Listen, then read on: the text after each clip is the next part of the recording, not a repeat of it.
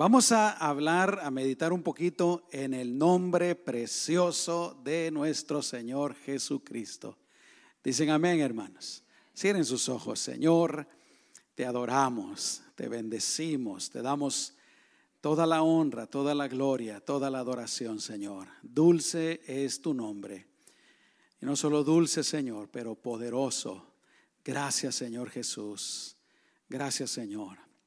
Amén. Aleluya. Eh, lo primero que vamos a recordar es que fue Dios el que le dio el nombre a nuestro Señor Jesucristo. Amén. Mateo capítulo 1, versículo 21 dice, léanlo conmigo, María tendrá un hijo, ¿a quien pondrás por nombre? Porque él salvará a su pueblo de sus pecados. Amén. Bueno, déjeme aclarar algo. Hay más nombres de Jesús y hay otros nombres que Dios mismo utilizó para nuestro Señor. Pero hoy quiero eh, hablar específicamente del nombre de Jesús. Amén. Eh, el siguiente punto, el nombre de Jesús significa Jehová es salvación. Jehová es salvación. Y por eso Leímos ahí en el versículo de Mateo 1:21, ¿verdad? María tendrá un hijo a quien pondrás por nombre Jesús, dice, porque él salvará. Porque, repito, el nombre Jesús quiere decir Jehová es salvación o Salvador. Amén. El nombre de Jesús viene del nombre hebreo Josué. Josué. Y en el Antiguo Testamento encontramos dos personajes llamados Josué, quienes interesantemente son figura de nuestro Señor Jesucristo. Primero tenemos al, sucesor de Moisés y quien lideró a Israel a la tierra prometida. Miren qué interesante, mis amados hermanos, porque yo me atrevería a decir a que prácticamente todo lo que sucedió en el Antiguo Testamento es una figura o una sombra de lo que iba a suceder en el Nuevo Testamento y específicamente con nuestro Señor Jesucristo.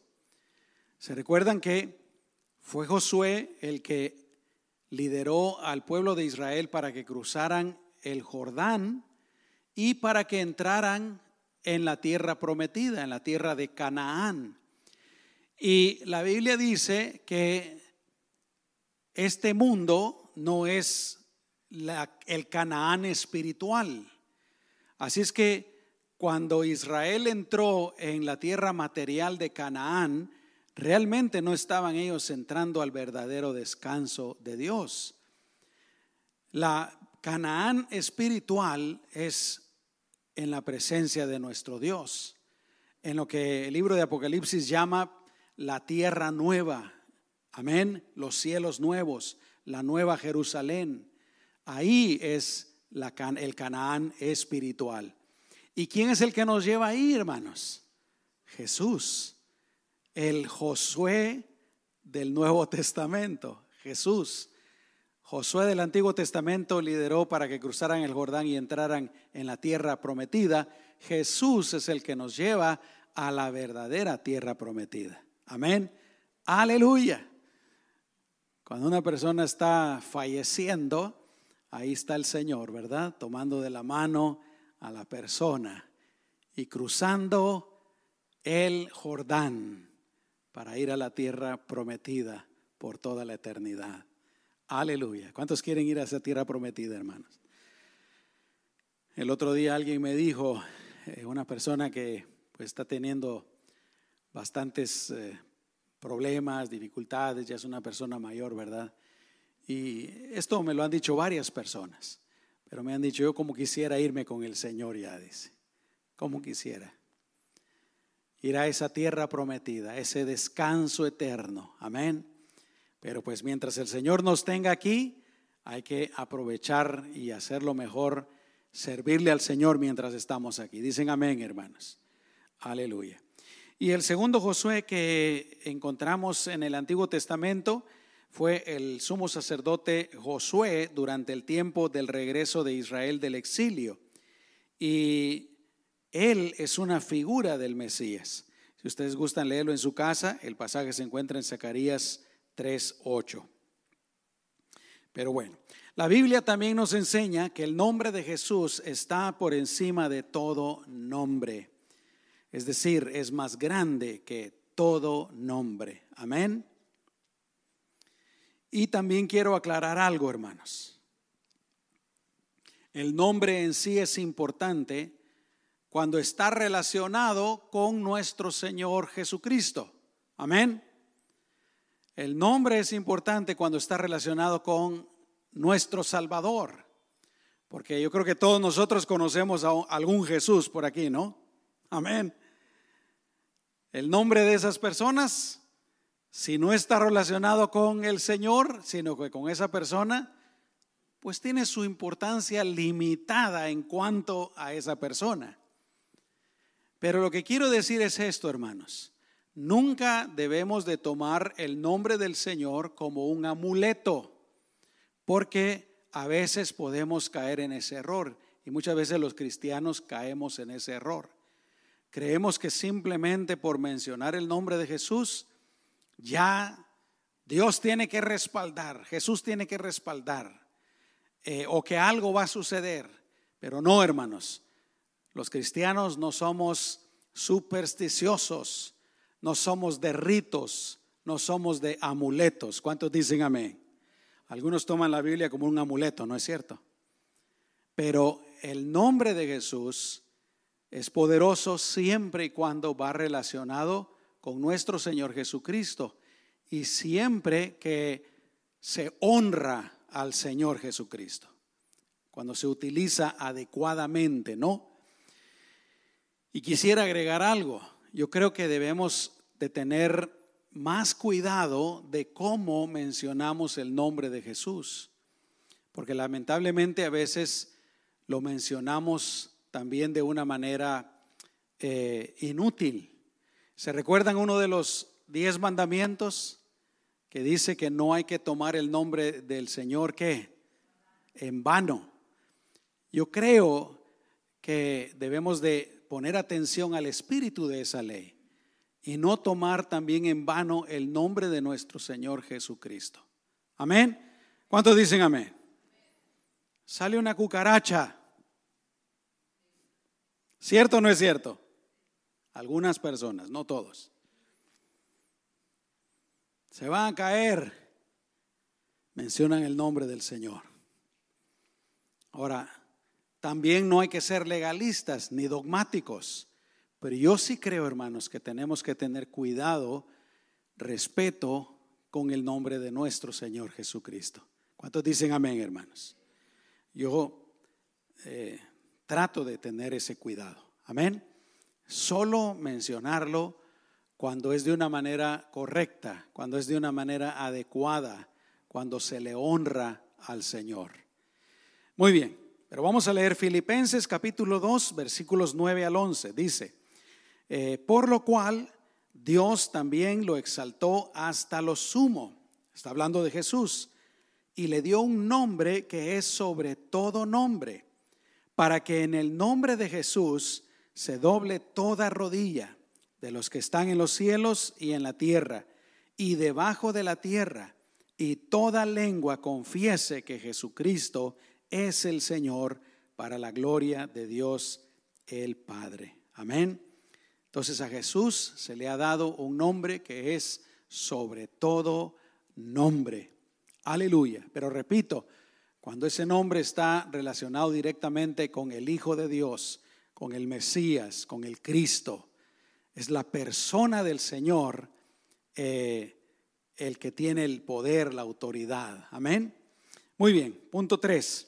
Jesús tiene toda potestad, que quiere decir autoridad, dominio, poder. Mateo 28, 18. Ustedes ya conocen este pasaje. Vamos a leerlo todos en voz alta. Aquí está en la pantalla. Dice, Jesús se acercó y les dijo, Toda autoridad me ha sido dada en el cielo y en la tierra. Y miren lo que dice Efesios capítulo 1, versículo 22. Léanlo conmigo en voz alta. Dios sometió todas las cosas bajo sus pies y lo dio a la iglesia como cabeza de todo. Dios, hermanos, el Padre, sometió todo bajo la autoridad, bajo el poder de nuestro Señor Jesucristo. En este momento, así es. Cuando todo termine, eh, por lo que leemos ahí en el libro de Apocalipsis, ¿verdad? Ya cuando el Señor sea el juicio final y se acabe el milenio, se acabe todo lo que dice ahí en el libro de Apocalipsis, la Biblia dice que entonces Jesús le devolverá, le entregará nuevamente al Padre toda autoridad y toda potestad. Amén. Eso no quiere decir, hermanos, que Dios no tenga potestad ni autoridad, pero ha delegado a nuestro Señor Jesucristo en este momento. Dicen amén, hermanos. Muy bien. Número cuatro. Definitivamente no hay otro nombre en el cual podamos ser. Así es. Hechos capítulo 4, versículo número 12. Léanlo conmigo en voz alta. Dice, en ningún otro hay salvación, porque no se ha dado a la humanidad ningún otro nombre bajo el cielo mediante el cual podamos alcanzar la salvación. Eso quiere decir que no hay salvación en nadie más ni en nada más, en ninguna otra religión, en ningún otro método, en ninguna otra persona, en ningún otro Dios, en ningún otro ídolo, en ningún otro santo. Absolutamente fuera de Jesús no hay salvación. Dice la Biblia que hay un solo mediador entre, Dios y la humanidad. ¿Y quién es, hermanos? Es Jesucristo. Amén.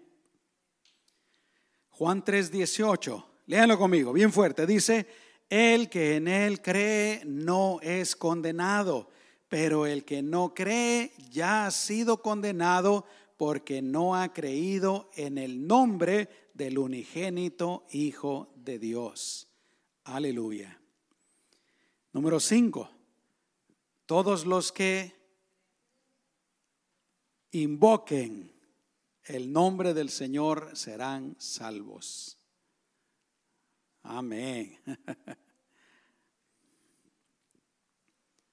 ¿Listos hermanos? Vamos a leer Romanos 10, el versículo 9 y luego el versículo número 13. Léanlo conmigo. Dice, si confiesas con tu boca que Jesús es el Señor y crees en tu corazón que Dios lo levantó de los muertos, serás salvo, porque todo el que invoque el nombre del Señor será salvo. Aleluya. Obviamente eso quiere decir la persona que crea en Jesucristo, que crea que Él es el Salvador, que le pida perdón, ¿verdad? Que lo reciba como su Señor y Salvador. Amén. Número 6, la Biblia también enseña que fuimos lavados, santificados y justificados en su nombre. Y esto se encuentra en Primera de Corintios, capítulo 6, versículo número 11.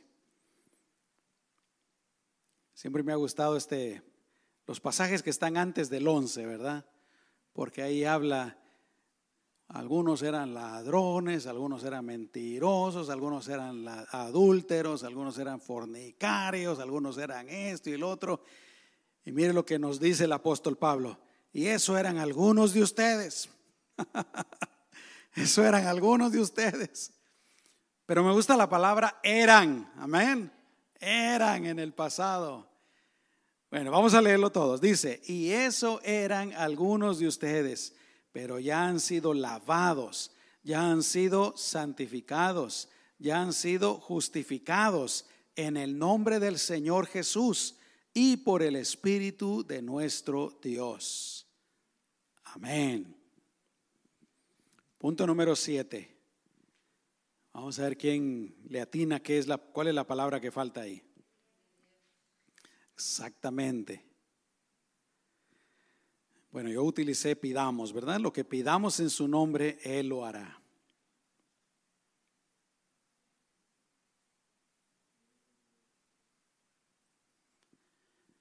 Juan capítulo 14, versos 13 y 14 y luego el versículo 24. Leámoslo todos juntos. Dice, y todo lo que pidan al Padre en mi nombre, lo haré, para que el Padre sea glorificado en el Hijo. Si algo piden en mi nombre, yo lo haré. Hasta ahora nada han pedido en mi nombre. Pidan y recibirán para que su alegría se vea cumplida. Amén. Otra vez, hermanos, el Señor nos recuerda, cualquier cosa que pidamos que es buena, que es justa, Dios lo hará. Amén. Hay que tener fe, hay que tener confianza en el Señor. Número 8. A ver, ¿cuál es la palabra que falta ahí, hermanos? Exactamente. Jesús promete estar con nosotros cuando nos reunimos en su nombre. Así es que, ¿quién está en este momento aquí, hermanos? Así es. Mateo 18, 20. Léelo conmigo. Dice, porque donde dos o tres se reúnen en mi nombre, allí estoy yo en medio de ellos. Miren mis amados hermanos, ustedes son cristianos maduros, ¿verdad? Gracias a Dios. Las emociones son muy bonitas, hermanos. Dios nos dio las emociones, Dios las hizo. Y cuando hay, hay que gozarlas. Amén. Pero también las emociones son engañosas y hay que tener cuidado con las emociones. No, no, uno no se debe de guiar solo por las emociones. Pero repito, las emociones son de Dios, son una creación de Dios. Dios las hizo, Dios nos hizo seres emocionales.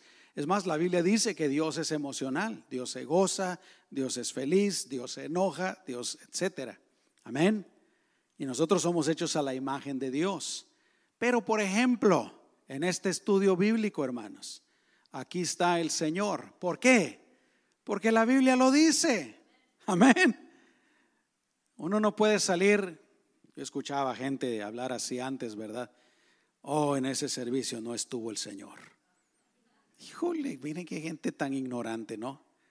Porque es pura ignorancia, ¿no? Ese servicio no se sintió el Espíritu Santo. Si no sintió el Espíritu Santo es porque no es cristiano. Porque dice la Biblia que el Espíritu Santo está en todos los cristianos, ¿no? Y si no sintió nada es porque anda más frío que el hielo. Así me dice mi esposa, porque yo no soy muy romántico. ¿Cuántos se han dado cuenta de eso, hermano? No soy muy emotivo. Me dice mi esposa, tú pareces una marqueta de hielo, me dice. bueno, bueno. El asunto está, hermanos, que aquí está Jesús, porque Él lo promete. Aquí está el Espíritu Santo, porque nosotros somos el templo del Espíritu Santo, ¿no? Este servicio estuvo, pero a todo lo que da, porque aquí estuvo Jesús, amén. Se estuvo enseñando y predicando la palabra de Dios. Gloria al Señor. La alabanza estuvo tremenda. Si alguien no se goza de la alabanza es porque anda puro frío, pura marqueta de hielo también. Amén. Bueno, número nueve. ¿Cuál será la palabra que hace falta ahí? ¿Qué dicen ustedes? No. Buena, buena, casi, casi. su obra. En su nombre podemos hacer su obra. Vamos a leer Marcos capítulo 16, versículos 17 al 18.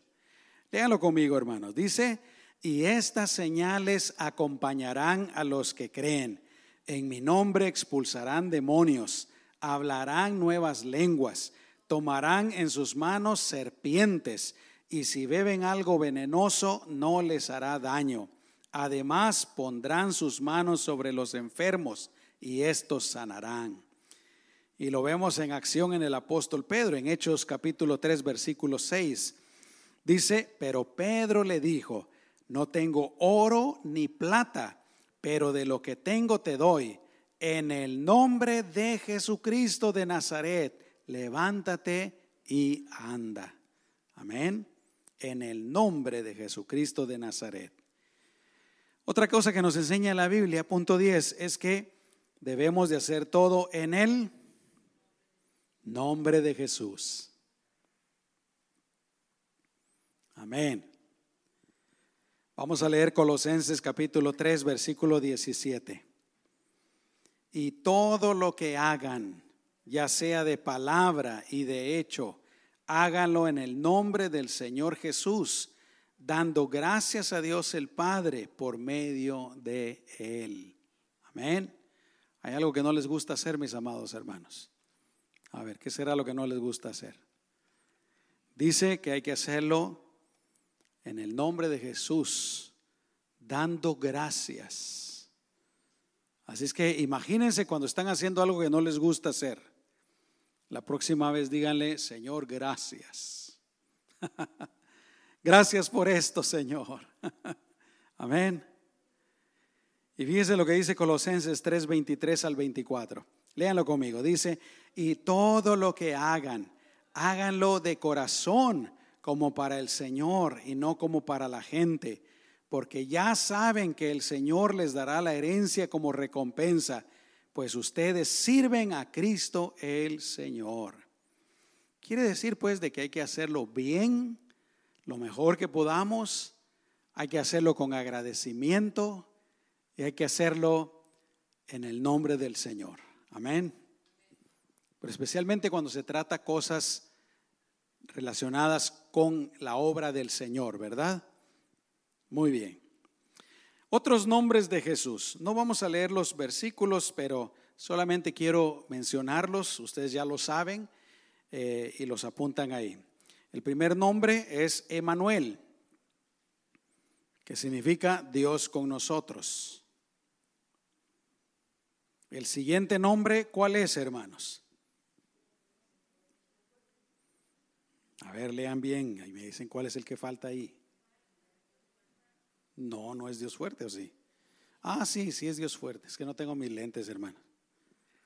Dios fuerte, consejero admirable, Dios fuerte, Padre eterno y príncipe de paz. Sé ¿Cuál, es ¿Cuál será el que falta ahí? Bueno, déjeme decírselo porque está en esta versión que estoy usando. Es la palabra. La palabra. La versión Reina Valera de 1960 usa el verbo. Amén. Siguiente nombre del Señor lo dijo Juan cuando Jesús se iba acercando hacia donde él estaba. El Cordero de Dios.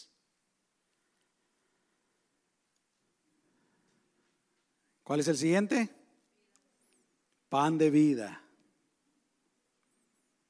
El siguiente, la luz del mundo. G, la puerta de las ovejas. El que sigue está muy fácil. El buen pastor. Y no. Esto lo dijo el Señor cuando resucitó a Lázaro. La resurrección y la vida. J. Verdad. Camino, la verdad y la vida. La K. Vid verdadera. Ajá. La L está muy fácil. Alfa y la omega. Y por último, Rey de Reyes y Señor de Señores. Rey de Reyes y Señor de Señores. El nombre de nuestro Señor Jesucristo, hermanos. Amén. Nuestro Salvador, nuestro Señor, nuestro Pastor. Aleluya. Nuestro hermano mayor. Amén. Gloria al Señor. Vamos a orar. Cierren sus ojos, hermanos. Señor, en esta noche te damos gracias por tu bondad y tu misericordia. Y te damos gracias, Señor, por tu nombre glorioso, Señor, que está ligado a ti, que te representa a ti, Señor, el Dios todopoderoso, el único Dios verdadero. Gracias, Señor, porque te hemos conocido, porque eres nuestro Señor y Salvador, porque te adoramos. Gracias por tu amor, por tu misericordia, por tu bondad. Te adoramos, Señor Jesús. Te adoramos, Señor. Te adoramos, Señor. Aleluya. Amén.